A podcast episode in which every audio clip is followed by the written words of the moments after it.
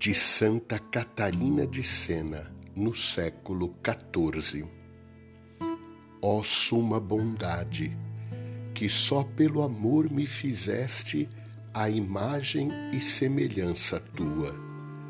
Graças, graças sejam dadas a ti, alta e eterna divindade, por tanto amor como nos demonstraste, dando-nos tão doce forma e poder em nossa alma, ou seja, inteligência para te conhecer, memória para recordar-nos de ti e conservar-te dentro de nós, e a vontade e o amor para amar-te sobre todas as coisas.